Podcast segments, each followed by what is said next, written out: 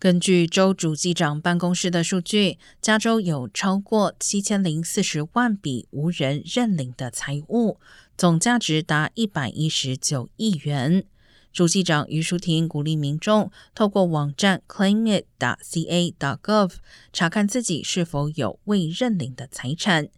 网站上可以使用地址或姓名，方便的进行搜寻。光是九月份，就有二点二万加州人透过该网站重新取回总价值约四千一百万元的财物，其中洛杉矶居民就占了两百七十万。平均每三名访问该网站者，就有一人找到自己名下未认领的财物。